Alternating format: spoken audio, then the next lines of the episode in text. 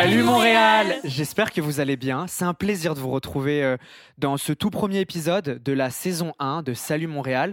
On donne euh, la parole à des expatriés, à des personnes qui ont décidé de venir vivre à l'autre bout du monde, de traverser l'Atlantique, de prendre un avion pour venir travailler, étudier, vivre à Montréal. Pour ce premier épisode euh, qui s'intitule Papa Maman pour travailler, j'ai choisi Montréal, on est avec Lara et Amandine et avec Alexia. Lara, est-ce que tu peux te pour te présenter, pardon, pour les personnes qui ne te connaissent pas? Ok, bah donc moi c'est Lara, j'ai 24 ans, je vis à Montréal depuis maintenant 9 mois et je suis très contente d'être ici. Je suis actuellement en PVT. Et moi, c'est Amandine, j'ai 24 ans, je suis aussi en PVT euh, à Montréal et j'ai fait une partie de mes études à Montréal avant de rentrer en France euh, pour finir mon master. Et maintenant, je suis de retour à Montréal euh, définitivement en PVT. Mais c'est trop cool parce qu'on a à peu près euh, le même parcours, on en parlera tout à l'heure. Mais on est venu en études, on est tombé à Montréal, amoureux, et on n'a jamais euh, réussi euh, à repartir. C'est ça. Et toi, Alex? Ben, Moi, c'est toi, qui, Flo, qui m'a convaincu de venir à Montréal en septembre 2021. Donc, je suis venue en permis fermé et je suis tombée amoureuse de la ville. Ok. En fait, ça nous amène finalement à la première question. Qu'est-ce qui vous a poussé à venir à Montréal, à tenter le rêve un petit peu américain? Euh, Amandine, c'est quoi ton déclic, toi? Moi, je dirais que j'ai pas vraiment eu de déclic. C'est un peu euh, bizarre à expliquer, mais j'ai vraiment toujours eu cette envie de vivre à Montréal. Et euh, du coup, j'ai vraiment, dans mon parcours, choisi de faire un échange universitaire à Montréal sans jamais être venue à Montréal avant. Et ça a vraiment été un déclic pour moi. J'ai passé neuf mois ici. Et pour le coup, le déclic a été une fois que j'ai été à Montréal, je voulais plus partir. Donc, j'avais pas le choix pour finir mes études. Mais dès que j'ai pu, je suis revenue. Ok. Et toi, Lara? Alors moi, c'était vraiment, euh, ça s'est fait petit à petit. C'était après les deux ans de Covid, euh, deux ans sans voyager, euh, à rester au même endroit et surtout à ne pas trouver de travail en France. je me suis dit qu'il fallait faire quelque chose. Et du coup, je me suis dit pourquoi pas tenter un PVT. Le Canada, c'était vraiment le pays qui, le pays qui nous attirait le plus avec mon copain. Donc c'est pour ça qu'on a choisi de venir ici. Mais c'est intéressant ce que tu dis, il y a deux points. Euh, c'est la possibilité euh, de venir euh, en couple à Montréal, et puis il y a aussi le marché de l'emploi qui motive la plupart des personnes qui viennent ici. Mais le marché d'emploi, si on cherche un emploi, c'est peut-être l'endroit où il faut être en ce moment. il y a des pénuries dans plein de secteurs, ça recrute dans des conditions qui sont plutôt agréables en plus. Alex, toi, qu'est-ce qui t'a poussé? Bah, je t'ai motivé quand même. Il faut ah, J'allais dire, bah, c'était toi mon déclic en fait. Euh, en fait, c'est, j'étais en alternance dans une entreprise en France, donc euh, j'étais en train de finaliser mes études. Donc le Canada, j'y pensais absolument pas. Toi, par contre, trois mois avant que je termine mes études, tu revenais de ton premier échange et euh, tu m'avais dit, oui, Alexia, faut que tu viennes au Canada, c'est trop bien, tu vas te régaler. Et finalement, une semaine avant de passer mon diplôme, on m'a démarché sur LinkedIn et en fait, j'ai sauté le pas. Le destin. Ouais, voilà, c'est ça, le destin. Et en fait, euh, toutes nos histoires se ressemblent un peu parce qu'on vient tous d'Europe, de France, et il y a un moment où on choisit de s'expatrier, de partir.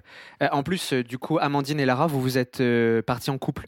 donc l'histoire, elle, elle, est d'autant plus belle.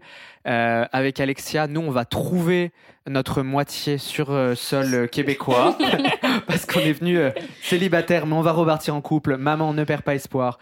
Euh, qu'est-ce que je voulais dire? Oui, il y a la famille aussi, c'est important euh, parce que Lara euh, et en fait finalement un peu tout le monde, quand on décide de partir, de s'expatrier à Montréal, il y a un moment où on doit dire à notre famille, bah écoutez, papa, maman, moi pour la suite de ma vie, pour les prochaines années, je pars à Montréal. Comment ça se passe ça? Alors pour moi, ça s'est relativement bien passé parce qu'en fait, comme je disais, à la fin du Covid, euh, j'en pouvais vraiment plus bah, de pas trouver de travail dans mon domaine. De pas trouver de travail dans mon domaine et du coup euh, mes parents se sont dit que c'était en fait la solution euh, à ça pour mon bonheur pour trouver un emploi et donc voilà ça s'est fait relativement naturellement ils ont très bien réagi et à l'heure d'aujourd'hui, euh, tout se passe très bien, même à distance. Ça, c'est super. Tu t'es sentie soutenue par tes parents? Oui, très, très, très soutenue. Ouais, alors moi, vraiment, ça a été une surprise pour absolument personne, puisque ça faisait depuis toujours que je disais à mes parents que je partirais, et encore plus à Montréal. Donc, vraiment, euh, le Covid a plutôt été un frein à ça. Et donc, dès que j'ai pu partir, je suis partie, et tout le monde était au courant, et euh, ça a surpris personne, et tout le monde est très heureux que je puisse enfin partir. Waouh Moi, moi, alors, euh, par contre, j'ai rien dit à personne. euh, J'avais reçu, euh, on m'a, comme j'ai dit, on m'a démarché sur LinkedIn, on m'a proposé une entrevue. J'ai passé l'entrevue. Il y a que Florian qui était dans la confidence. Euh, Mhm. il me semble, mais j'ai rien dit à ma grand-mère, j'ai rien dit, euh, je pense à mon père. J'ai fait mes données biométriques et c'était une fois que je savais que j'avais un boulot, que je savais que j'avais commencé mes démarches administratives, que j'ai dit, bah, asseyez-vous, j'ai quelque chose à vous dire, je pars dans un mois, c'est bon. Et là, ils sont tombés des nues et ils se sont dit, mais Alexia, euh, comment ça, tu pars? Ah ça, c'est Florian qui t'a mis cette idée dans la tête. Mais c'est ça, moi je suis venu en tant qu'étudiant, mais c'est ce qu'on se disait la première fois qu'on s'était vu, Amandine. Euh, moi je suis littéralement tombé amoureux de la ville. Euh, pour plein d'aspects euh, qu'on évoquera plus tard. Mais c'est vrai que toi, la première fois que tu arrives, c'est en tant Ouais. qu'étudiante. Euh, bah, du coup, en fait, comme mon copain vivait déjà ici, euh, j'étais venue plusieurs fois en voyage, mais surtout à Québec. Et euh, Montréal, Mhm. pour le coup, quand je suis venue enfin m'expatrier, j'avais dit à mon copain, moi, je veux absolument aller à Montréal parce que, euh, bah, pour tous les aspects euh, dont on parlera après, mais c'est vrai que Montréal, c'est une ville qui se vit plus que qui qui est une ville que je conseillerais pas forcément en tant que vacances, mais vraiment à vivre euh, au quotidien. Et, euh, et du coup, j'ai découvert la ville euh, comme ça, mais vraiment, en- j'ai un peu, tout quitté pour pour Montréal et sans rien, sans aucune sécurité derrière. Mais je pense qu'on peut pas vraiment être déçu de Montréal parce que c'est une ville vraiment dans laquelle il y a toujours des choses à faire, dans laquelle on peut rencontrer plein de gens de plein d'horizons différents et qui auront toujours une histoire. Et du coup, à vivre, c'est vraiment une expérience. Et si jamais on n'aime pas, ben, on peut revenir. Mais voilà. Ok, ok. Et Alex? Non, mais c'était un peu de comprendre. euh, euh, Il y a aussi quelque chose qui est hyper important, c'est les premières, les semaines qui précèdent le départ. Moi, j'ai eu un total lâcher prise. Ouais. Le dernier mois, mon dernier été en France, je sais pas, j'ai eu un total lâcher prise. Je vivais comme j'ai jamais vécu avant en France, en me disant euh, bon ben profite parce que je sais pas si tu pourras retourner en France euh, à tous les six mois, à toutes les années. Donc j'ai eu vraiment un total lâcher prise. J'ai vécu un été euh, vraiment de folie. Et après, je suis euh, arrivée à Montréal, l'esprit tranquille, en m'ayant dit que j'ai profité de tout. Et Lara, avant le grand saut, avant de prendre l'avion, parce que c'est quelque chose quand même de symbolique. Quand on passe les portes euh, de l'avion, on laisse des fois sa famille derrière. Euh, moi, ça a été un peu des déchirements au début parce que du coup, euh, il y a ma maman et mon papa qui m'ont accompagné. Et euh, un, bah, à un moment, ils peuvent pas nous, suivre jusqu'au port d'embarquement. Donc, on doit les laisser au début de, l'aéroport. Et en fait, avant ce moment, comment on vit les semaines ou les jours qui précèdent euh, le départ, mais c'est pas un départ de vacances. C'est aussi important de le dire parce que on part pas deux semaines et on revient et c'est euh, Ouais. bon, on se revoit dans 15 jours euh, et on refait la fête tous ensemble. Non, là c'est bah, potentiellement. Ouais, ouais. C'est ça, ouais, ouais. On, puis on part avec, euh, avec tout euh, à l'autre bout du monde. Comment on vit ça? Alors moi personnellement, je pense que ça va choquer certaines personnes, mais j'ai en fait j'attendais que ça, vraiment, j'attendais que ça. Euh, surtout qu'avec mon copain, on a vraiment tout lâché, notre appartement, on a vendu tous nos meubles, nos voitures, on a vraiment, euh, on s'est dit on part et potentiellement on ne revient pas. Et en fait, j'attendais que ce moment, j'attendais que cette nouvelle vie. Je voyais vraiment ça comme un renouveau, comme un nouveau souffle. Et ma famille, je savais que euh, voilà, je savais que je reviendrais malgré tout pour les voir. Je savais qu'ils viendraient me voir. Et, euh, et vraiment tout ça, voilà, ça a fait que j'avais pas ce stress. En fait, j'avais pas cette appréhension parce que je savais qu'ils m'attendaient mieux ailleurs. En fait, Ok, voilà. moi c'est ça, vos aventures. Non mais c'est fou euh, ces moments-là où on se dit euh, on part, on part. Mais en fait finalement il, il est arrivé euh, un petit peu que du positif parce que quand vous avez fini les démarches qui sont parfois un, un petit peu un petit peu longues, vous arrivez sur territoire québécois, vous arrivez à Montréal.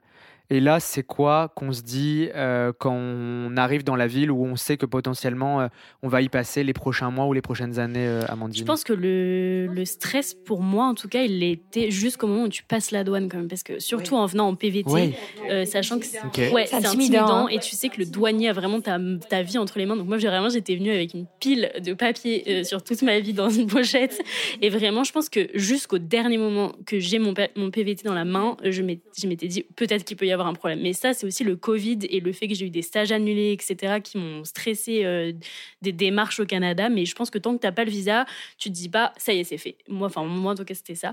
Et une fois que je suis arrivée à Montréal, je pense que, pas, comme toi, Lara, j'attendais que ça, entre guillemets. Et du coup, euh, vraiment, j'ai voulu profiter, quoi. J'avais mon appart, enfin mon chez moi, euh, profiter de la ville, se poser un peu. Et puis à Montréal, il y a toujours des choses à faire. Donc, aller dans les parcs, faire des activités, etc. je pense que c'est le meilleur moyen de découvrir la ville en arrivant. Ouais, ouais. Lara sur euh, l'arrivée ici quand on débarque euh, à Montréal euh, c'est quoi la sensation Parce que toi, tu arrives avec ton copain dans l'avion, c'est ça? Je suis arrivée avec mon copain. Donc, pareil qu'Amandine, vraiment, jusqu'à jusqu'à ce que j'ai le PVT en main, jusqu'à la sortie de l'aéroport, je me suis dit, bon, il peut encore tout se passer, rien n'est acquis. Donc voilà, c'était vraiment jusqu'à la sortie de l'aéroport, surtout que nous, on a eu une très très longue attente aux douanes. On a passé six heures d'attente, euh, donc c'était vraiment très long. Euh, mon copain aussi a dû refaire ses données biométriques aux douanes. Enfin, il y a eu des petits problèmes, donc jusqu'au dernier moment, on s'est quand même dit bon, c'est pas totalement sûr, mais au final, bon, bah tout s'est bien passé. On est sorti avec notre PVT. Et les premiers jours ici, c'était vraiment mais que du bonheur, vraiment de, enfin en fait, on appréciait chaque moment de cette nouvelle vie qu'on vivait. On découvrait chaque café, chaque événement. Puis surtout, on est arrivé en plein été, donc il y avait plein d'activités. Vraiment, c'était euh, le bonheur. Et ça allait encore à l'heure aujourd'hui, neuf mois après. Moi, j'ai trouvé ça très très intimidant, surtout que c'était mon premier gros voyage finalement toute seule. Euh... Toi, t'es pas arrivée en couple? Oui, je suis arrivée seule. Euh, avant, j'avais pas, j'avais pas fait d'énormes voyages déjà avant ça. Donc c'était mon premier gros voyage avec un premier gros décalage horaire et en plus j'étais absolument toute seule. Euh, toi, tu es allé me rejoindre quelques jours après, donc j'étais vraiment seule, mais j'étais intimidée. Je comprenais pas trop euh, où je débarquais, et sur le coup, je me suis posé énormément de questions en me disant, j'espère que j'ai fait le bon choix. Surtout, on se dit, euh, en fait, je suis partie. Est-ce que je suis pas partie sur un coup de tête? Est-ce que j'ai fait les bons choix? J'anguissais surtout d'attaquer le travail, puisque étant donné que j'étais en permis fermé, euh, je languissais d'attaquer le travail rapidement, puisque c'était pour le travail que je suis venue. Mmh, mmh. Moi aussi, je suis un peu partie sur un coup de tête. Euh, moi, j'avais le choix de continuer mes études à l'étranger. Et euh, à un moment, il y a plein de villes qui s'offrent à nous. Et moi, j'ai fait peut-être quelque chose euh, qui n'était pas la meilleure des choses, mais j'ai tapé sur Internet euh, meilleure ville où étudier. il y a un classe, c'est ça, il y a un classement qui, qui, a défilé. Puis en fait, on se rend compte que Montréal, à chaque fois, il est en tête. Je tapais ville la plus sécuritaire pour étudier. Ville la plus internationale, enfin ville euh, où il fait le meilleur vivre, etc. Puis à chaque fois, je vous disais Montréal, Montréal, Montréal. Au début, je vous avoue que je savais pas forcément du haut de mes 20 ans placer Montréal exactement sur une carte. Je savais que c'était au Canada, à l'est, à l'ouest, j'en avais aucune idée. Mais ce qui était sûr, c'est que c'était euh, dans le classement. Moi, j'ai appris tard que Montréal était une ville. Une île, pardon. Ah, une île. excusez-moi. J'ai appris tard que Montréal était une île. Moi, c'est en conduisant ici, on m'a dit tu peux tourner à droite sur l'île de Montréal. J'ai dit c'est quoi ça, l'île de Montréal? Mais c'est vrai parce que moi, je l'ai appris euh, durant le Covid parce que du coup, moi, je suis arrivé en 2019 la première fois et euh, lors de mon échange étudiant, le Covid. Et là, c'est marqué euh, on confine l'île de Montréal. Et moi, je me dis l'île Qu'est-ce que c'est que ça? Et en fait, je, je dézoome sur Google Maps et j'ai un peu honte de le dire et je m'aperçois que l'île, que Montréal est une île Mais je pense et une ville. en fait. Non, c'est ça. Parce qu'on est bête. peut-être les personnes qui. Bon, les Français sont pas les meilleurs en géographie. Ni en anglais. Ni en anglais, effectivement. Et d'ailleurs, ça me permet de rebondir sur un point. Euh, Montréal, on peut parler en français. Et il y a plein de personnes qui ne le savent pas forcément. Et moi, le premier, c'est vrai que quand on dit Montréal, c'est en Amérique, on se dit, OK, il va falloir que je sois hyper calé en anglais pour venir vivre en Amérique du Nord. En fait, c'est faux. Euh, le Québec, c'est un paradis pour les francophones. Euh, vous pouvez euh, interagir toute la journée au travail, à l'école, mm. en français. C'est ça. Et en anglais aussi, parce que, parce que par exemple, on, va pouvoir en parler. Lara, toi, tu travailles en français. Oui, à totalement. Ton boulot. Totalement. C'est ça. Uniquement en français. Et j'ai des interactions au quotidien uniquement en français. Voilà. Et toi, Amandine, dans ton Oui. université, Anglophone. euh, tu anglais parlais totalement. anglais. En fait, c'est ça. C'est vrai que Montréal, c'est vraiment une ville bilingue, 100% bilingue. Et euh, enfin, le- au Québec, c'est tout- enfin, c'est peut-être important de le dire pour les gens qui nous écoutent, mais le français est obligatoire. C'est-à-dire que tout, absolument tout, doit être traduit en français. Mais par contre, c'est vrai qu'on peut faire le choix de faire, euh, comme je l'ai fait, une, enfin, nos études en anglais dans une université anglophone pour euh, devenir vraiment bilingue. Parce que je pense que quand on parle anglais en France, à l'école et tout, on a un anglais très académique. Mais enfin, moi, je me suis vraiment rendu compte, alors que je pensais avoir un très bon niveau en France, que c'est pas la même chose quand même de parler anglais toute la journée, donc avec des étudiants anglais, d'échanger en anglais, de faire ses devoirs en anglais, etc. Et ça, c'est une vraie richesse parce qu'on devient vraiment à 100% bilingue quand on a vécu, je pense, l'anglais à 100% en immersion. Et ça aussi, c'est une belle richesse euh, à Montréal qu'on veuille y faire sa vie pour toujours Mhm. ou vraiment un, un début d'expérience parce que c'est une ville qui va nous permettre de devenir bilingue sans, euh, enfin, en restant un peu dans sa zone de confort parce qu'on sait qu'on a toujours le français derrière au cas où. Moi, je suis complètement admirative des personnes qui habitent ici, des, des locaux comme des, des expatriés qui sont complètement bilingues. Ouais, c'est c'est euh, c'est vraiment. Ouais, ça, c'est dingue. Mais euh, moi, il y a un truc qui, qui me fascine. En fait, c'est ce que tu disais, c'est-à-dire que moi, je voulais pas partir dans une ville américaine parce que je savais Ouais. que j'avais pas le niveau pour avoir les interactions qui me permettraient d'avoir des amis ou qui me permettraient euh, entre guillemets Oui. d'avoir un bon boulot. Donc en fait, je me suis dit, Montréal, c'est vraiment l'endroit où il faut être quand on parle français et quand on veut potentiellement Ouais. s'améliorer en anglais. Et c'est d'ailleurs une des villes où le taux de bilinguisme il est le plus important, c'est-à-dire que les gens ils parlent à la fois les deux langues. Et euh, moi, je donne juste un exemple. Il y a une euh, de mes colocs qui s'appelle Célia, euh, qui lorsqu'elle parle avec sa sœur, euh, par exemple, peut débuter la conversation en Et français switcher. et sans s'en apercevoir, ils Ouais. vont euh, Switch en switcher anglais. en anglais. Ouais. Ils vont passer en anglais. Alors des fois, moi, je suis obligé de leur rappeler. euh, je leur dis, euh, on peut rester en français rien. parce que parce que voilà. Mais en fait, ce qui est trop cool, c'est que professionnellement, bah moi, je peux avoir des métiers euh, entre guillemets où je vais pas devoir Ouais. baisser mon niveau parce que je peux rester ça. en français. Mais je peux, euh, par exemple, ben, quand je vais dans un bar ou quand je rencontre des groupes d'amis, bah, essayer tant bien que mal de parler anglais. Et ça, c'est vraiment cool Ouais. dans la ville. Mm. Non, non, mais ça, c'est vraiment, vraiment sympa. Et du coup, lorsque vous arrivez à Montréal, il y a aussi euh, la problématique du logement. Euh, parce que ça, ça peut un petit peu effrayer.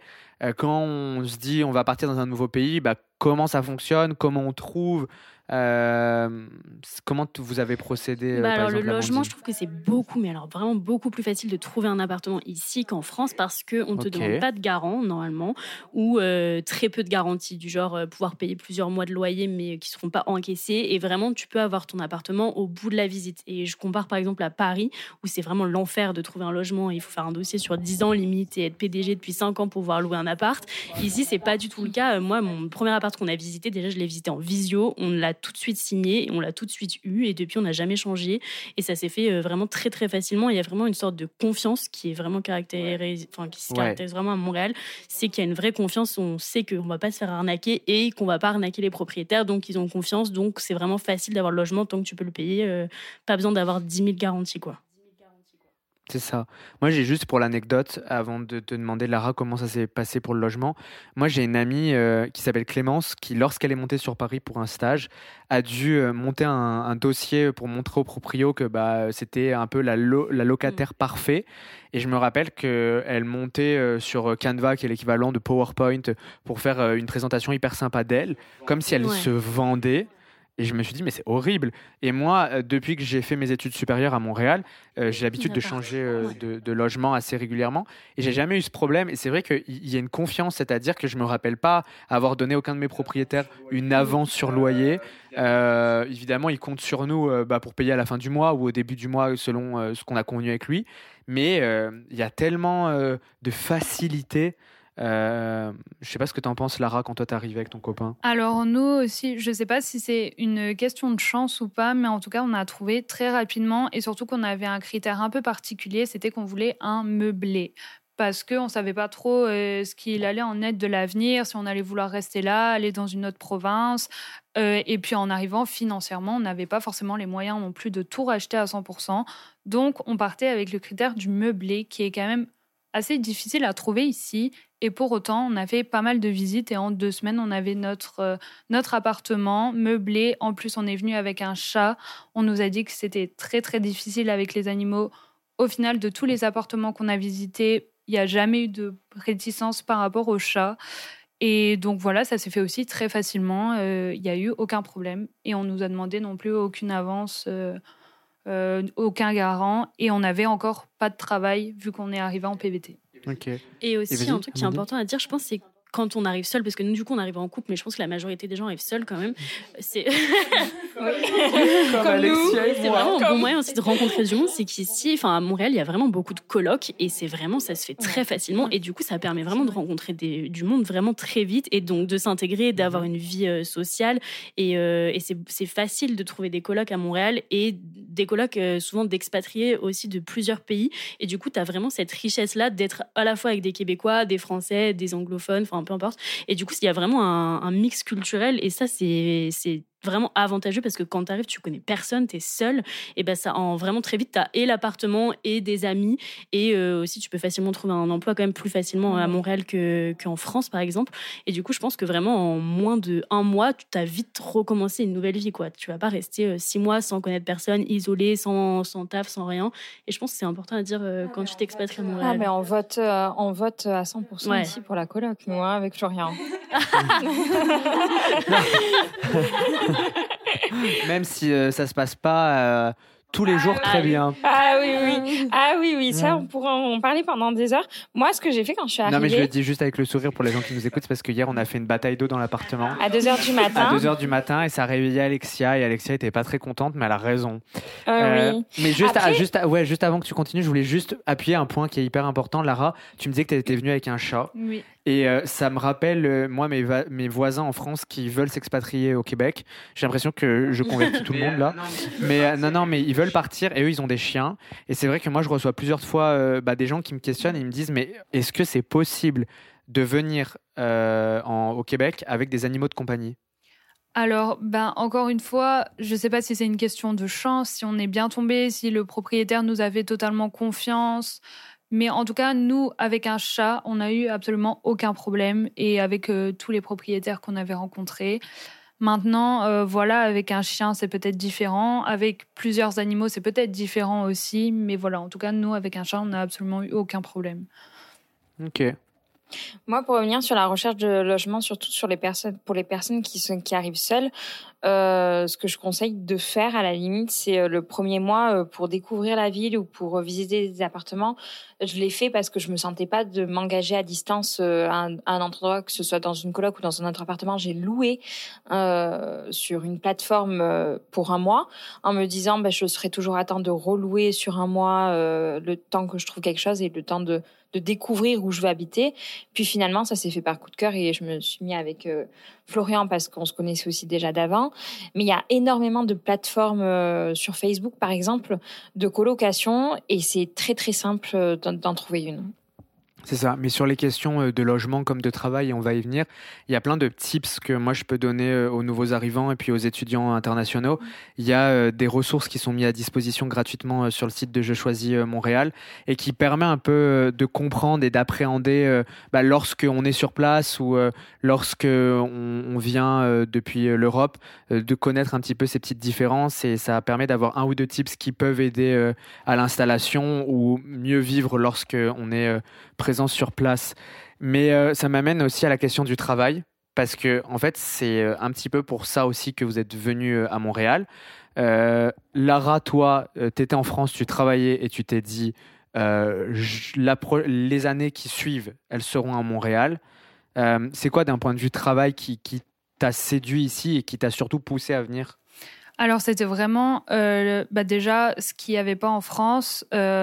ici, il y a énormément d'opportunités dans mon domaine qui est la communication. Euh, vraiment, j'ai trouvé mon premier emploi en même pas deux semaines. Euh, voilà, j'étais embauchée. Euh, j'ai eu un entretien le vendredi et je commençais le lundi. Donc ça s'est fait très rapidement et ensuite j'ai eu un deuxième emploi après celui-ci que j'ai également trouvé en deux semaines. Et vraiment, le nombre d'opportunités est assez impressionnant. Il y en a vraiment, je trouve, pour tous. Euh, et voilà, c'est vraiment facile quand même de trouver quelque chose. On nous laisse facilement notre chance, même dans des domaines où on n'a pas forcément de diplôme. Moi, je sais qu'on m'a jamais même demandé mes diplômes ou qu'est-ce que j'avais fait comme études. ça s'est fait vraiment au feeling. Donc, euh, c'est quelque chose que j'ai vraiment apprécié, contrairement à la France. Mais ça, c'est hyper important. Euh, j'ai l'impression ici que euh, les études, elles sont moins importantes que l'expérience. Et la personnalité. C'est des compétences ici. Ouais. Bah, en fait, c'est vrai qu'ici, on donne vraiment beaucoup plus la chance aux jeunes. Et à partir du moment où tu as Mhm. l'envie et euh, vraiment euh, bah, un peu tout, enfin, des compétences, bien sûr, mais surtout l'envie, la personnalité qui va matcher avec une entreprise, on va te donner ta chance. Si tu fais tes preuves, tu peux aussi assez vite monter dans les échelons ici, contrairement à en France où tu vas quand même vite être enfermé dans ton diplôme et à ta place. Enfin, moi, par exemple, j'ai fait plusieurs stages en France et d'alternance. Et euh, en alternance, enfin, j'avais vraiment la place d'une alternante. Alors que quand j'ai fait, euh, en stage ici, c'est aussi plus facile d'avoir une autre position que juste la stagiaire euh, qui va faire le café et les, impressions. Vraiment, si tu as quelque chose à dire, on va t'entendre en, en tant que membre à part d'une équipe, ce qui change, ce qui peut changer par rapport en France. Ouais. Ce que je me suis fait comme réflexion aussi, c'est que euh, j'ai l'impression qu'en France, la, la confiance, elle s'acquiert au fur et à mesure du temps, des échelons, de, enfin, de tout ça, mais vraiment au fur et à mesure du temps. Alors qu'ici, j'ai vraiment l'impression que la confiance, on la donne dès le début et que c'est à nous de, de- d'en faire euh, quelque chose de bien et de, de montrer qu'on est, euh, voilà, qu'on a la volonté de garder cette confiance. Ici, j'ai vraiment l'impression qu'on part avec la confiance déjà des, des recruteurs, des employeurs. Et contrairement à la France, en fait, où euh, j'ai l'impression que voilà, la, la confiance, elle est au minima dès le début, en fait. Et on se sent directement plus responsable Oui, aussi oui, à notre vraiment. poste. Et c'est ce qui donne envie aussi de s'investir encore plus, mine de rien, Mm. euh, dans, notre, dans notre emploi. Aussi, il y a une chose peut-être importante à dire, c'est que ça n'existe pas le CDI, le CDD, etc. Ici, c'est on a un emploi et on, on peut. C'est pour ça aussi qu'on peut assez vite l'avoir, mais par contre, il y a un petit point négatif, ça peut être le fait qu'on peut aussi assez vite le perdre, puisqu'il n'y a pas tout ce droit du travail Mhm. qu'on a en France. Mais je pense que tant que tu es à la hauteur et que tu fais le taf, il n'y a pas de raison que ça arrive en négatif. Et du coup, vraiment, c'est un, c'est un vrai lien de confiance et d'engagement. Et euh, c'est aussi une vraie différence avec le monde du travail en France. C'est euh, ce truc de t'as pas à te mettre dans une case de tu vas être en CDD ou en CDI ou quoi. Tu es embauché et puis tu fais partie à, à part entière de l'équipe. quoi. Mais c'est ça qui donne le dynamisme Ouais, ouais, ça, de ouais. finalement. Ouais, c'est ça. Mais euh, on peut aussi très vite en Oui. retrouver. Parce que Lara, tu m'arrêtes si je me trompe, mais il me semble que depuis que tu es arrivée, tu as changé d'emploi. Oui, parce que le premier te correspondait pas. oui, pas Euh, du tout. ouais. Et, et du coup, euh, voilà, le premier me correspondait pas. Et ce qui m'a soulagée, c'est justement de savoir aussi que j'étais pas prisonnière de cet emploi. Et j'ai pu quitter aussi cet emploi euh, très rapidement, quasiment du jour au lendemain, et en retrouver un donc dans les deux semaines qui suivaient euh, pour quelque chose qui me correspondait plus en fait. Donc euh, non, ça se fait vraiment très facilement. C'est vrai que ça peut faire peur euh, le côté où on peut vite perdre un emploi, mais on peut se dire aussi par la suite qu'on peut vite retrouver quelque chose. Donc c'est un peu à double tranchant. Moi, j'ai Mm. j'ai l'impression que c'est très Mm. dynamique. Mm. Euh, le, le marché de l'emploi ici, euh, Montréal, il est leader dans plusieurs secteurs l'intelligence artificielle, les jeux vidéo, les effets visuels. Euh, en fait, c'est un peu l'endroit idéal, j'ai l'impression, pour lancer sa carrière. Moi, à partir du moment où j'ai posé les pieds à Montréal, euh, bon, j'étais en permis fermé, donc euh, c'est pas la même chose, mais je me faisais démarcher. J'avais quasiment un message par jour sur LinkedIn. Euh, on me disait, est-ce que tu serais intéressé euh, pour, Mhm. on, on t'envoie cette offre, est-ce que tu serais intéressé pour venir avec nous? Et je leur disais, ben non, non, non, je peux pas, mais euh, c'est vraiment, il y a le marché est très, très dynamique. Ouais, j'ai l'impression que euh, ici, on se fait beaucoup recruter et rechercher sur LinkedIn. Euh, il me semble qu'on en avait parlé ensemble, euh, Alexia et Lara, lorsqu'on s'était vus. Mais c'est vrai que euh, j'ai l'impression que ici, euh, bah, on sait que on manque cruellement de main d'œuvre. Donc Mm. c'est génial d'immigrer ici quand on veut travailler, parce qu'en fait, il y a des possibilités de Ouais. partout. Et surtout la possibilité aussi peut-être de découvrir des, des domaines, des secteurs qu'on n'aurait pas eu la chance de pouvoir, euh, de pouvoir tester en France parce que manque d'études, de diplômes, euh, manque de, de main-d'œuvre. Ici, j'ai vraiment l'impression que on peut tester euh, un peu tout ce qui est possible à partir du moment où on a envie, où on montre qu'on a de la volonté et que les employeurs sont prêts à nous laisser notre chance en fait. Ouais, c'est ça.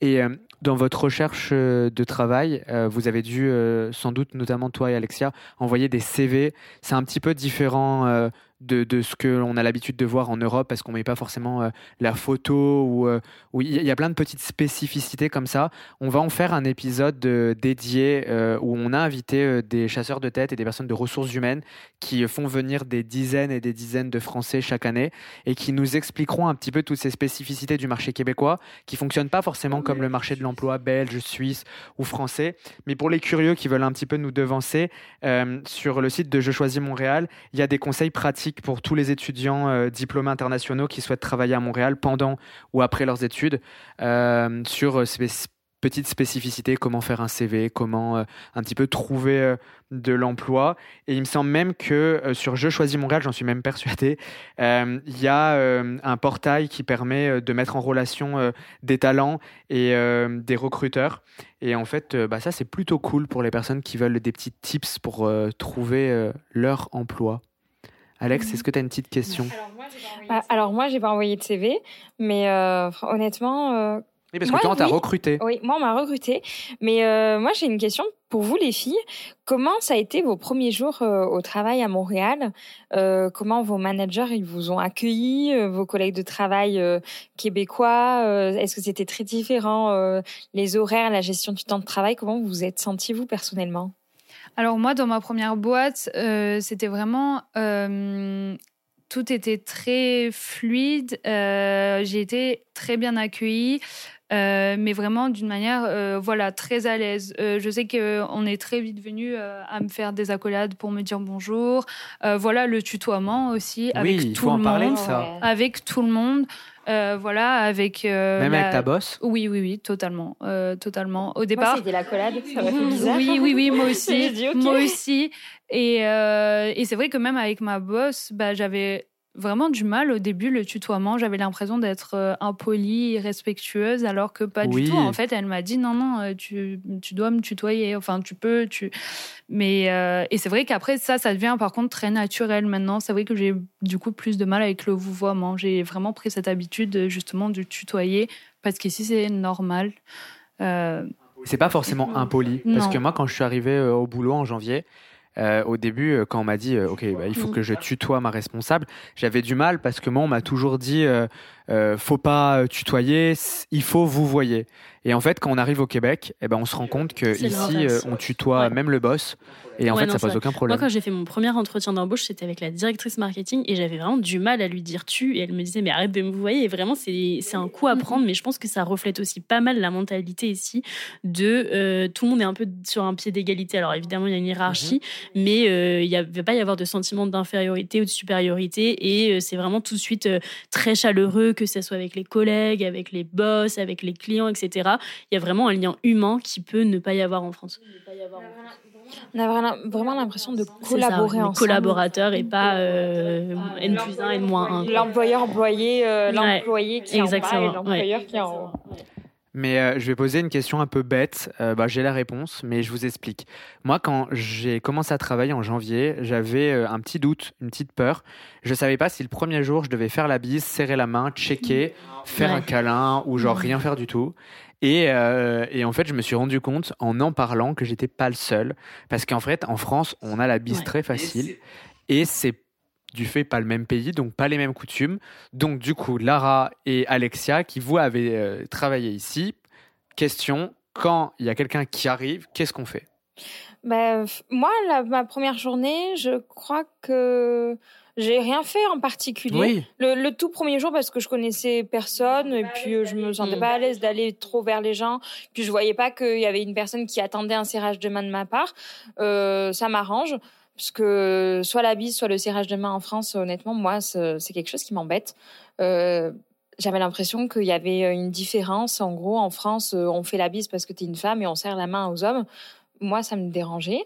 Donc, il y a eu rien le premier jour. Et puis après, euh, mes collègues proches, ça a été des hugs. Euh, mais après, ça s'est fait très naturellement. Ça n'a pas été une source de stress et je, je me suis pas posé de questions en fait sur ça. Moi, euh, pareil, en fait, dès le début. Alors, au départ, il y a eu rien eu de spécial. Pareil, je n'ai pas forcément cherché à me rapprocher parce que je voyais que personne n'attendait forcément quelque chose, personne non plus ne se levait euh, pour euh, voilà en attente de quelque chose. Donc euh, les premiers jours, j'ai rien fait de spécial, mais après oui, il y a eu très vite la collade quand même, voilà où on se lève et on se sert bah, comme un câlin un peu plus bref, mais voilà. donc généralement c'est ça. Et sinon, euh, oui, dans ma boîte actuelle, c'est euh, bonjour simplement, euh, voilà, sans rien de particulier. Oh, c'est trop cool. Mais au moins, ça répond peut-être aux questions que tout le monde se pose, mais que personne n'ose poser. Parce que moi, au début, je me suis dit, je suis bizarre, je suis le seul à mm. penser ça. Mais en fait, bon, apparemment, non. Donc voilà, c'est quand même chill ici. Et moi, j'ai une question. Et moi, j'ai une question, je vous le souhaite pas. Mais si, en tant qu'expatrié, vous êtes malade, il se passe quoi? Parce que ça, c'est vraiment une vraie question dans le sens où, surtout pour les auditeurs francophones, quand on est en France, euh, on a tellement euh, l'arrêt, euh, pas l'arrêt maladie, pardon, lapsus, pas du tout révélateur, mais la, carte vitale d'assurance maladie. On sait que tout est pris en charge, et puis c'est vraiment quelque chose que les Français y tiennent. Et il y a beaucoup de personnes qui me disent, oh, mais si je pars au Québec, comment je vais faire quand je suis malade? Alors on n'est pas obligé de tout payer. Il y a des solutions. Hmm. Alors là, c'est la grande différence entre un permis ouvert et un permis fermé. Euh, un permis euh, ouvert, euh, bon, ben, il n'y a pas, corrigez-moi si je me trompe, mais on n'a pas le droit à la RAMQ, qui est la Régie de l'assurance maladie au Québec, qui est l'équivalence de la sécurité sociale en France. on doit venir donc au Québec avec une assurance privée, et c'est l'assurance privée qui prend en charge. Et par contre, un permis fermé, euh, on est admissible euh, normalement à la RAMQ, donc euh, à l'assurance maladie du Québec. Et les employeurs, dans les emplois au Québec, la majorité, le légal dans les entreprises, c'est trois jours de congé maladie personnelle et certaines entreprises rajoutent cinq jours par année de congé maladie personnelle. Mais ça, c'est trop cool. Comme ça, on a un point informatif et ça peut aider beaucoup de gens. Parce qu'il y en a plein qui se posent la question est-ce que vous, c'était un truc qui vous stressait, euh, Lara ou Amandine, euh, euh, lorsqu'on vient au Québec? Parce qu'en fait, finalement, bah, on est pris en charge. Mais c'est vrai qu'on a l'impression que lorsqu'on quitte la France, bah, tous les autres pays, il faut se débrouiller. Alors qu'en C'est vrai qu'en plus, l'Amérique du Nord, je pense que ça fait particulièrement peur quand on entend des gens qui se retrouvent avec des 100 000, 200 000 euros de dette parce qu'ils sont pétés le doigt de pied. franchement, ça fait peur. Mais c'est vrai qu'en PVT, déjà, on a l'assurance qui couvre euh, quasi tout. Et au Canada et au Québec plus particulièrement, c'est vrai qu'il y a quand même beaucoup d'ententes euh, pour avoir une protection qui est quand même bien. Et il faut juste avoir une petite complémentaire, mais on est quand même couvert beaucoup plus qu'aux États-Unis, par exemple. Mmh mmh Alors, euh, moi, j'ai une, enfin, pas moi personnellement, mais mon copain a eu une expérience justement de l'hôpital en arrivant ici. En fait, il a eu un accident du travail. donc, on a eu, bah, on a eu affaire au système médical d'ici. Et en fait, euh, ce qui s'est passé, c'est que, euh, bon, déjà, c'était un accident du travail. Donc, il y avait quand même une grande partie en charge prise par euh, l'employeur, l'assurance de l'employeur. Mais en arrivant à l'hôpital, on a quand même eu à faire un dépôt de 1000 dollars pour être pris en charge par un médecin. voilà, c'est si on, voulait passer plus rapidement. On a appris par la suite que ce dépôt n'était pas obligatoire. Mmh mmh mais euh, du coup, c'était à la charge du médecin d'être euh, pris en fonction du temps et, euh, et selon, voilà, selon le nombre de personnes qui avaient avant nous. mais par contre, du coup, toutes ces avances qu'on a eu à faire, même les médicaments ou quoi que ce soit, ça a été remboursé très très vite par l'assurance. Et privé donc. Oui, privé, l'assurance privée. Et c'est quand même un remboursement relativement simple. On a juste à envoyer les factures et la semaine d'après, tout était remboursé. Donc voilà. Et, moi, je fais juste une aparté pour les étudiants euh, internationaux ou les gens qui viennent en échange, euh, surtout. Euh, oui, c'est ça. C'est vrai qu'en tant que Français, par exemple, donc je connais pas pour la Suisse et la Belgique, mais j'imagine qu'il y a la même chose. Il y a quand même des ententes entre la sécurité des pays. Ouais, et euh, moi, par exemple, donc j'ai fait euh, neuf mois ici d'études et j'ai été couverte par la sécurité sociale française. Donc j'ai rien eu à faire à part une attestation qui disait que j'étais inscrite à l'université canadienne et du coup j'avais exactement les mêmes droits que j'avais en France et j'étais bien couverte sans assurance. Mais par contre, c'est vrai que petit warning, je pense qu'il faut vraiment faire attention à vraiment avoir une assurance euh, si jamais on peut pas avoir ce genre de partenariat, mhm. parce qu'on sait que la santé peut coûter vraiment très cher en cas de pas être assuré. Donc c'est vraiment une des choses auxquelles on pense pas forcément quand on s'expatrie, mais un point qui selon moi est hyper euh, important euh, dans nos démarches. C'est ça. Mais c'est vrai que les, les, pays francophones ont de super ententes avec le Québec. Et moi, j'avais eu un petit accident aussi. Et je, je, disposais du coup de la carte RAMQ, qui est l'équivalent de la sécurité sociale française. et en fait, tout a été pris en charge parce qu'il y avait des ententes entre les deux pays. Et en... Toi, t'as pas eu ah à faire l'avance Non, non, non, mais c'est pour ça que c'est génial parce que euh, le Québec est, vraiment euh, inclus dans, dans, dans, le monde des, pays francophones mm. et c'est tellement agréable. Moi, je parlais avec des étudiants euh, des autres pays francophones, belges, suisses, etc. Mais en fait, on, arrive au Québec et vu que les ententes sont déjà là depuis hyper longtemps, bah moi, j'ai eu aucun problème. Mm. C'était comme si j'allais chez le médecin en France. Je suis même allé aux urgences d'ailleurs. voilà, mais je l'avais pas dit à ma maman pour pas qu'elle s'inquiète. Elle le découvrira pendant le podcast. Le podcast. Mais non, non, mais tout allait bien et puis voilà, c'est on n'a pas, j'ai pas besoin de, faire d'avance, etc. Et ça, je veux vraiment rassurer. Euh, il y a des solutions qui existent. Ouais.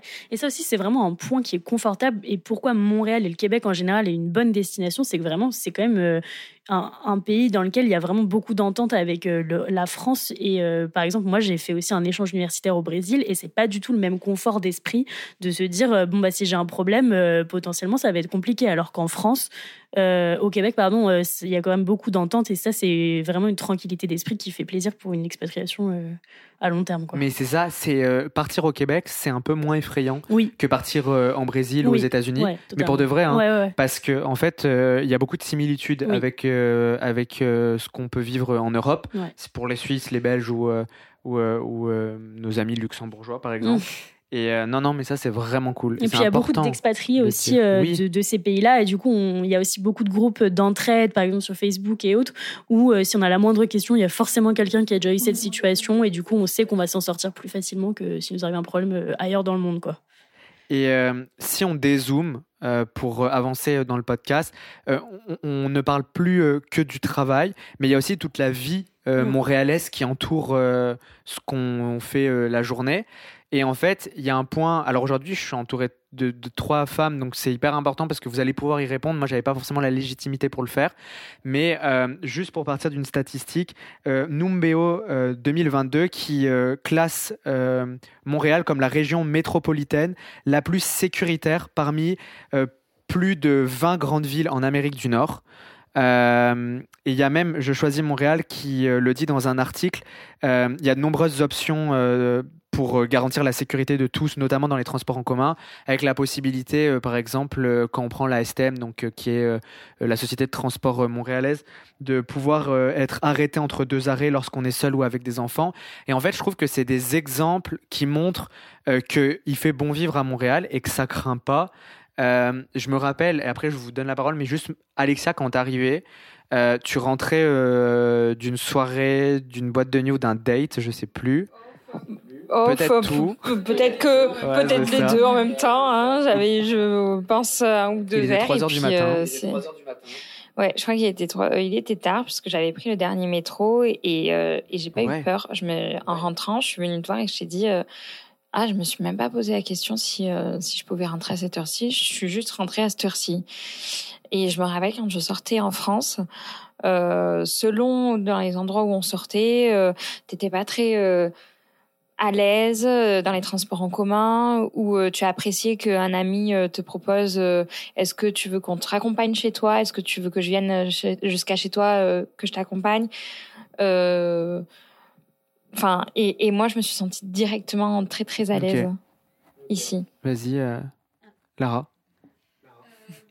Bah moi, exactement pareil. Dès le début, je me suis sentie très très à l'aise. alors au départ, euh, on a commencé à sortir euh, le soir à deux avec mon copain, donc je me dis bon, il y a toujours quelqu'un avec moi euh, pour rentrer, donc c'est ok. Mais quand j'ai vu que même tous les deux, il y avait aucun danger qui se présentait ou qui sentait, ou qui semblait être présent, j'ai commencé à sortir plus souvent toute seule le soir, voir des amis, aller boire un verre. Et maintenant, je compte plus le nombre de fois où je suis rentrée toute seule le soir, la nuit même à pied ou en métro, et qui m'est jamais rien arrivé, rien du tout, et je me suis toujours sentie bien ici. En fait, je me suis rendu compte que en France, on développe instinctivement des, réflexes mm. qu'on ne devrait pas développer. Comme par exemple quand on rentre seul, euh, faire semblant d'être au téléphone pour pas se faire aborder, euh, mettre les écouteurs euh, ou euh, faire semblant de parler notre langue. Euh, enfin, ici, je me suis jamais. Euh, ici, oui, oui, oui. voilà, c'est ça. mais, mais juste par principe, des fois, quand on se sent pas à l'aise de passer dans certains quartiers, moi, je sais qu'à des moments, on sort, on, sort le téléphone et on fait semblant d'être au téléphone avec quelqu'un pour pas se faire aborder. Ici, j'ai jamais eu besoin de le faire et je me suis jamais fait siffler. J'ai jamais eu de remarques déplacées. Alors oui, il peut y avoir des personnes qui t'aborde, mais euh, si euh, on dit non, mm. Euh, on comprend, non, et mais on passe juste, moi, je, veux le préciser parce que je sais que le podcast sera aussi écouté par des Québécois. Et c'est vrai que souvent, bah, on peut le voir parce que Lara et Amandine, vous faites aussi des vidéos sur TikTok et vous faites la promotion de la destination.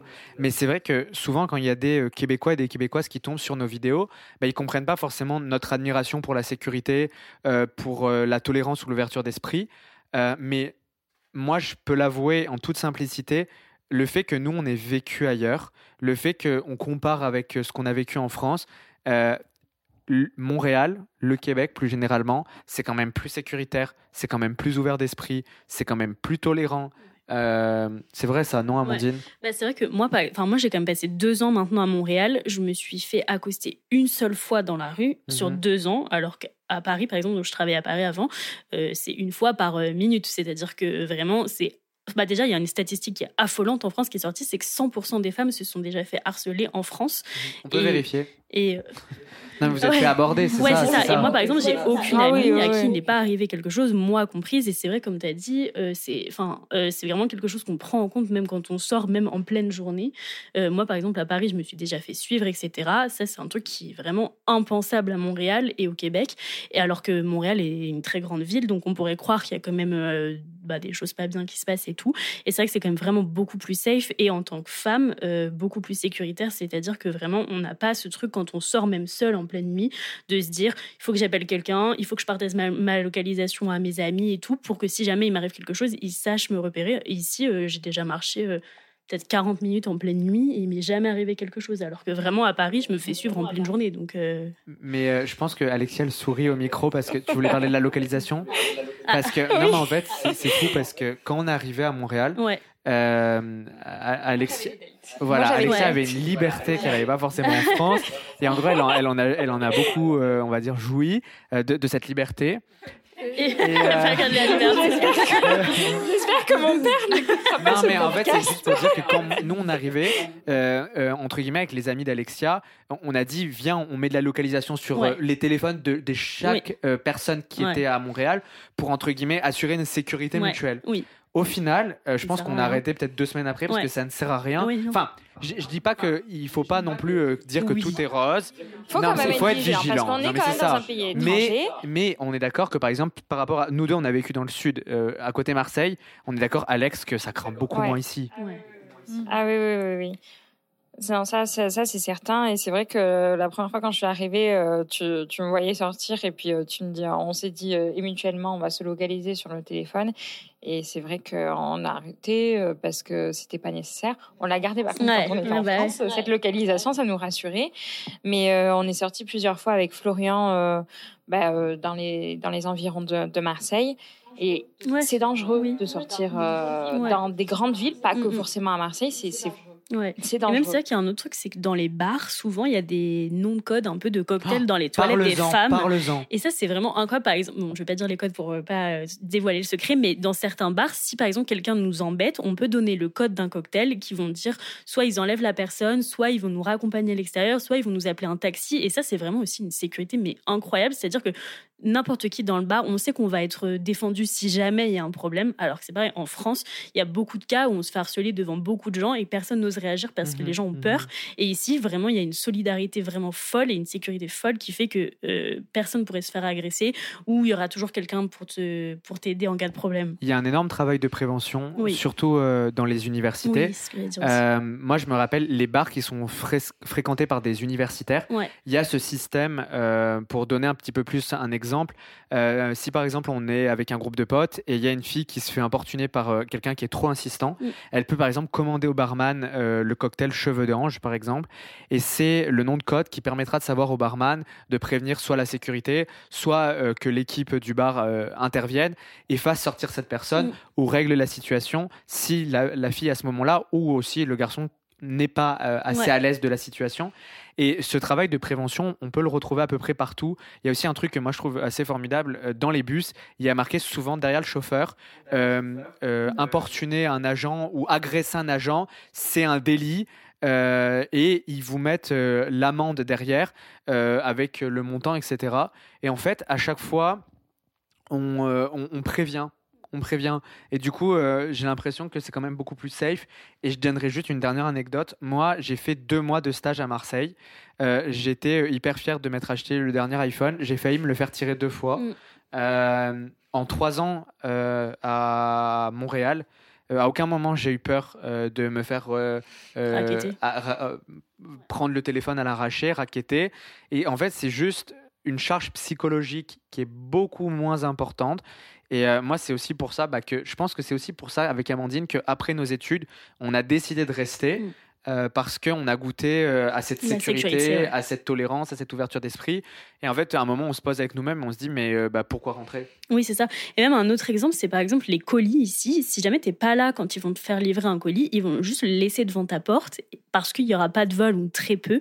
Alors qu'en France, si tu laisses ton colis dehors, t'es sûr que 10 minutes après, il y a plus rien. Et ici, c'est vraiment tout le monde a déjà eu des colis devant sa porte et tu sais très bien qu'il va être là le soir en rentrant et tu t'inquiètes pas de ça, quoi. Moi, je me souviens euh, que quand je faisais mes études, euh, ben, c'était à Marseille, euh, une de mes mamies me disait Mais Alexia, euh, quand tu prends le métro là-bas, enlève tes bijoux. Ne mets pas tes bijoux. Et là, je suis à Montréal et je reprends. Oui, et puis même par exemple dans le métro, c'est vrai que moi aussi à Paris, au début, j'avais tendance à jamais sortir mon téléphone ou très peu. Enfin, t'as un peu peur, quoi. Moi, j'avais mon ordi pro. le sac à à main, tes faut pieds toujours le tenir, faire attention, Ouais. qu'il soit, qu'il soit Oui. bien euh, fermé. C'est toujours plein de petits détails. En fait, cette liberté, on l'a. On a la liberté d'esprit parce qu'on a, on pense plus à ce genre de choses. On fait attention à, nos affaires, mais je veux dire, c'est pas, on n'est pas dans une situation. Non, c'est ça. Et en fait, moi, je pense que euh, c'est un truc auquel on s'habitue assez rapidement quand même. Et du coup, quand je suis revenue en France, j'ai eu un choc culturel de la France en me disant Ah là là, oui, c'est vrai, à quel Oui. point c'est insécuritaire. Alors que j'avais travaillé en France, étudié en France, vécu en France toute ma vie. Et je me suis dit Mais l'angoisse, en fait, d'avoir un stress constant. Et c'est quelque chose qui vraiment, vraiment, j'ai ressenti un vrai choc culturel en rentrant dans le pays dans lequel j'avais toujours grandi parce que c'est un truc qui n'est pas normal et qui, du coup, quand on l'a, la sécurité et tout, bah, on on n'a plus envie d'avoir autre chose, quoi. Alors, pour l'anecdote, euh, cet été, je suis rentrée en France et euh, tous les Français euh, se souviennent que ça a été très très compliqué au Mm. niveau des carburants et on a eu une pénurie euh, de carburant. Moi, euh, complètement, je suis arrivée complètement déconnectée de la France et euh, j'ai dit euh, très euh, innocemment et très naïvement à ma mamie euh, qui euh, avait son plein euh, à sec. C'était 23 heures. euh, j'ai dit, bah, je prends ta voiture et puis je vais faire ton plein. Et euh, ma mamie, elle m'a dit, mais surtout pas, t'es folle euh, d'aller faire un plein de carburant euh, à 23 heures. Tu vas te faire agresser. Je dis, bah, qu'est-ce que tu racontes Me faire agresser pour un plein de carburant, euh, j'y vais, ça prend 5 minutes. Et puis, et en fait, donc j'y suis pas allée pour, euh, pour pas qu'elle s'inquiète. Et euh, deux jours après, euh, j'avais lu sur le journal euh, qu'une personne euh, s'était faite agresser en faisant un plein de carburant parce que c'était, il y avait une pénurie à ce moment-là. Donc, euh, on se déconnecte en fait quand on arrive au Québec euh, instinctivement. Euh, on s'acclimate assez rapidement au mode de vie québécois et il y a vraiment une liberté d'esprit qui s'installe. Et, et en fait, on se rend compte surtout de la différence, je pense, au premier Ouais, retour vraiment, mais c'est dingue d'avoir un choc culturel de notre propre pays, quoi. Dans son propre Mais pays. aussi, un autre Ouais. truc dont tu, tu as peut-être eu toi aussi à l'université, Florence, c'est moi, quand j'ai dû m'inscrire à Concordia, il est impossible de faire aucun cours tant que tu n'as pas suivi une formation de genre une heure, je crois, sur le harcèlement sexuel. Et ça, je trouvais ça incroyable. C'est-à-dire que genre, tous les étudiants, parce qu'on sait à quel point il y a des problèmes euh, comme ça en France notamment, et euh, alors que, pareil, encore une fois, ça devrait pas, mais c'est du coup, genre, tout le monde, absolument tout le monde a été sensibilisé à ce sujet à l'université, et ce qui, du coup, quand même, est une vraie protection euh, sur ça, quoi. Euh, Nous, on n'avait pas eu euh, cette formation, mais moi, j'avais été par contre impressionné sur euh, tout ce qui était fait en préventif. Ouais. Euh, je donnerai juste deux exemples. Moi, j'ai failli me faire euh, d'une soirée. Je vais vous expliquer pourquoi. En fait, il y a un photographe dans une soirée universitaire et il nous propose de faire des, des photos de groupe. Et moi, à ce moment-là, un peu innocemment, je décide de prendre mes deux amis par les épaules et de dire venez, on fait une photo. Et en fait, à ce moment-là, il y a une de mes amies qui me dit non, non, j'ai pas envie de faire la photo. Et moi, euh, je lui dis mais si, viens, ça va être rigolo, etc.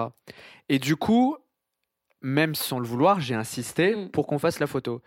Et là, euh, le, le, vigile, qui sont hyper euh, bienveillants par rapport à ça, me dit Monsieur, elle a dit non, alors que c'était une photo. Mais moi, du Florian d'avant, je comprends pas trop à ce moment-là. Et il me dit cette phrase qu'il y a beaucoup de jeunes Québécois qui connaissent sans oui, c'est non et il me dit euh, si vous insistez vous allez sortir donc heureusement non mais heureusement mon amie du coup qui elle aussi était française et qui en fait si vous voulez il y avait y avait, y avait rien de bien méchant mais c'était je voulais faire une photo etc en fait c'est juste pour montrer à quel point c'est au-delà euh, l'aspect en fait on pourrait dire euh, d'un bisou ou un côté sexuel etc c'est vraiment pour chaque étape de la vie. Sans oui, c'est non. Ils sont hyper regardants par rapport à ça. Et je me rappelle que souvent dans les couloirs, il y avait marqué euh, euh, bah, sans oui, c'est non, etc. Et en fait, c'est tellement marqué, marqué, marqué, répété que en fait, ça, ouais, c'est une belle prévention. C'est une belle prévention. Et euh, sur ces beaux mots, on approche quand même de la fin. J'ai deux petites questions quand même.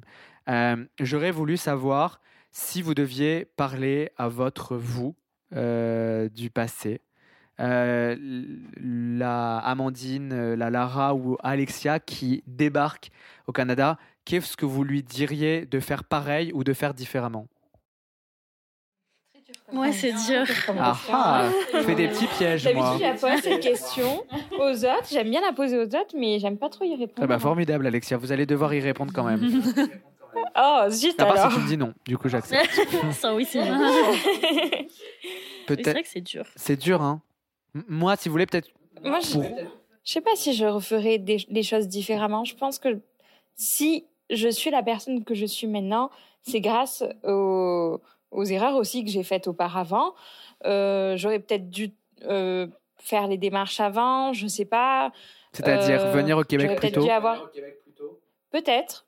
Après, je suis contente aussi d'avoir terminé mes. Enfin, je sais pas, parce que je pense que je suis partie au Québec au bon moment. J'ai profité euh, de tout le monde, de mes amis, de ma famille.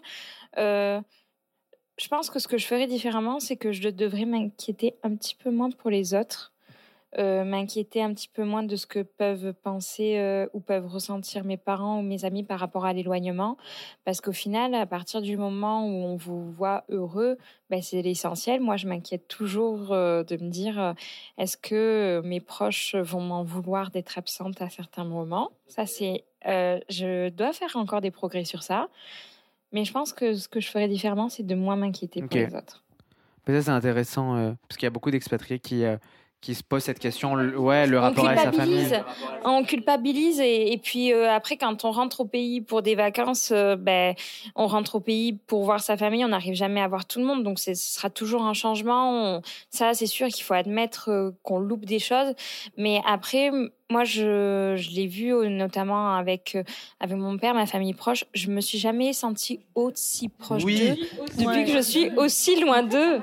En fait, ça rapproche la distance. Bah, J'allais dire la même chose que toi parce que, en fait, je pense que quand on rentre dans la vie active, c'est ça commence à devenir plus compliqué de passer des moments qualitatifs avec des amis. Il faut s'y prendre beaucoup à l'avance, etc. Alors qu'au moins, quand tu t'expatries, déjà, on dit qu'il y a que les vrais qui restent quand tu t'expatries. Mhm. Et surtout, euh, quand tu passes du temps, soit c'est toi qui rentres en France, soit c'est eux qui viennent te voir. Bah, tu passes vraiment du temps qualitatif non-stop et du coup, tu passes beaucoup plus de moments au final que tu pourrais le passer en allant boire un verre une fois tous les deux mois en France ou autre. Et pareil pour la famille, je pense que oui, c'est sûr qu'on loupe des moments, mais au moins quand on est là, on est vraiment tous réunis et on en profite à fond. Et je pense que, comme tu as dit, il faut réussir aussi à déculpabiliser, de laisser les gens derrière nous, parce que bah, il faut aussi vivre pour soi et, euh, et, vivre son aventure. Et puis encore une fois, on peut toujours revenir si jamais. Euh, non, moi je me suis jamais sentie aussi proche de ma famille depuis que je suis au Canada. Alors et puis euh, je trouve aussi que c'est peut-être donner une opportunité à nos familles, à nos proches, à nos amis aussi de vivre quelque chose qu'ils n'auraient pas forcément vécu d'eux-mêmes, de venir nous voir ils ont un prétexte pour venir vraiment se déplacer dans le pays, euh, qui est de venir nous voir. Et comme tu disais, Amandine, de vivre encore des moments encore plus forts, ça crée des souvenirs, ça renforce des liens. Euh, je sais que voilà, moi j'ai ma mère qui est déjà venue euh, une fois depuis que je suis là en neuf mois. Et voilà, bah, on est allé à New York. C'est des choses qu'elle aurait jamais fait si j'étais tu pas reviens venue de New. York en plus là. Oui. Mais ça, ça, on peut juste faire une petite aparté dessus. C'est quand même incroyable quand on est à Montréal, euh, la possibilité qu'on a et la facilité qu'on a de pouvoir euh, aller euh, aux États-Unis. Ça, c'est vraiment cool. C'est ben moi ça fait partie enfin c'est une des raisons aussi pourquoi je suis venue ici c'est parce que vraiment j'aimerais visiter tout le continent américain dans, dans son entièreté que ce soit le Canada ou les États-Unis et je me suis dit Montréal justement c'est aussi la proximité avec les frontières des États-Unis et ça donne encore cette opportunité de voyager encore plus et de découvrir euh, plein de nouveaux endroits donc je trouve ça génial. Carrément. Et euh, est-ce que on peut dire, euh, presque pour finir, après j'aurai les trois questions de fin qu'on va Mm. poser à tous nos invités, mais vous allez voir, c'est sympa. Même à Même moi. non, mais c'est savoir un peu cette expérience. Est-ce qu'elle vous a changé en tant que personne, rapidement, Amandine? Moi, je dirais pas qu'elle m'a changé parce qu'encore une fois, ça a vraiment été tellement euh, mes plans depuis aussi loin que je peux m'en souvenir que c'est plutôt un accomplissement euh, qu'un changement. Et euh, vraiment, ça a été justement quand j'ai dû retourner en France pour finir mes études. c'est- Enfin, c'est à ce moment-là que j'étais plus vraiment moi-même et j'avais vraiment laissé une partie de de moi ici, quoi. Et du coup, revenir ici, je dirais pas que ça m'a changé, mais ça m'a juste, ça m'a permis de m'épanouir euh, pleinement en tant que personne et justement de pas vivre pour les autres, pour notre famille, pour le travail, pour les études, etc. Et, et voilà. Ok, Lara? Moi, je dirais que ça m'a vraiment totalement changé-. Euh, ça va peut-être sonner un peu triste, mais j'avais l'impression que avant de venir ici, j'avais jamais connu vraiment le le bonheur à 100% sur tous les plans de ma vie, que ce soit sentimental, professionnel et au niveau euh, environnement. Euh, en France, j'ai vécu dans cinq villes différentes et je me suis jamais sentie aussi bien qu'ici. Euh, donc, je dirais que depuis que je suis là, je suis vraiment genre, heureuse et épanouie à 100% en fait. Ok. Des fois, on, on se sent. euh, C'est pas chez nous, euh, du fait qu'on n'a pas les papiers euh, québécois, enfin, du moins Pas pas, encore. encore, canadiens. Mais euh, c'est vrai que des fois, bah, on part euh, loin et puis finalement, on se sent comme à la maison. Ouais. Mm. Euh, moi, je suis un peu comme toi. J'ai vécu à Grenoble, à Gap, à Marseille, à Aix-en-Provence. Et en fait, finalement, bah, j'ai trouvé mon chez-moi à 8000 km. Mm. Mm. Et, euh, et j'ai reconstruit comme une autre famille, sans oublier euh, la première, c'est ma famille de sang. Mais euh, ouais, c'est ça. C'est c'est une très très belle aventure. Et toi, Alex, rapidement? Euh, moi, ça a été Mhm. une découverte plutôt. Euh, je... Et je me suis prouvé à moi-même que j'étais capable de le faire. Euh, je me suis prouvé à moi-même que j'étais capable de partir. Et c'est, une fierté personnelle. Donc, la découverte est dans ce sens-là, de ce que j'étais capable de faire. Les trois questions de fin maintenant. Je vais vous demander de me donner, concernant votre expatriation, un avantage, un inconvénient et surtout un conseil à ceux qui nous écoutent. Parce que la volonté de ce podcast aussi, c'était de pouvoir aider le plus de personnes euh, qui, euh, qui, qui souhaitent partir, qui souhaitent s'expatrier. Alors peut-être, Amandine, tu veux commencer? Ouais, bah alors pour moi, des avantages, euh, il y a quasi que ça. Il y en a, enfin, ça va vraiment être euh, que ce soit euh, euh, la tolérance, l'ouverture d'esprit, les rencontres qu'on peut faire, euh, la nature aussi, parce que Montréal, c'est une ville euh, qui est une très grande ville, mais dans laquelle on peut vraiment euh, être en pleine nature si on le veut. Enfin, on peut skier au Mont-Royal, on peut euh, patiner sur des lacs gelés l'hiver. Ah, On fait une heure de route, on est dans les vrais parcs nationaux. Donc ça, ça va vraiment être les avantages. Et l'inconvénient, je dirais que c'est quand même que la vie peut être un peu plus chère sur certains aspects, mais ça se compense par le fait qu'il y ait beaucoup de trucs gratuits, notamment justement toutes ces activités autour de la Oui. nature qui sont gratuites. Euh, Il y a des festivals qui sont gratuits, il y a vraiment toujours des choses à faire euh, à Montréal gratuitement, et ça, c'est vraiment un gros, gros avantage. Et ta dernière question, c'était un conseil? C'est ça. Bah, le conseil que je dirais, c'est tous les gens qui veulent s'expatrier, vraiment, c'est un process qui peut être long, qui peut faire peur, qui peut être stressant, qui peut être coûteux aussi, mais qui vaut vraiment la peine et euh, ça peut vraiment créer des angoisses, mais il faut s'accrocher, il faut pas perdre espoir et une fois qu'on y est, euh, on peut y être pour toujours et ça, ça vaut vraiment la peine. Ok. Lara Euh, alors bon, comme euh, disait Amandine, des avantages, il y en a plein. Euh, vraiment, je dirais, euh, oui, le fait qu'il y ait plein d'activités gratuites et que euh, la vie culturelle est vraiment immense. Ici, il y a tellement de choses à faire, à voir. Euh, c'est vraiment assez incroyable.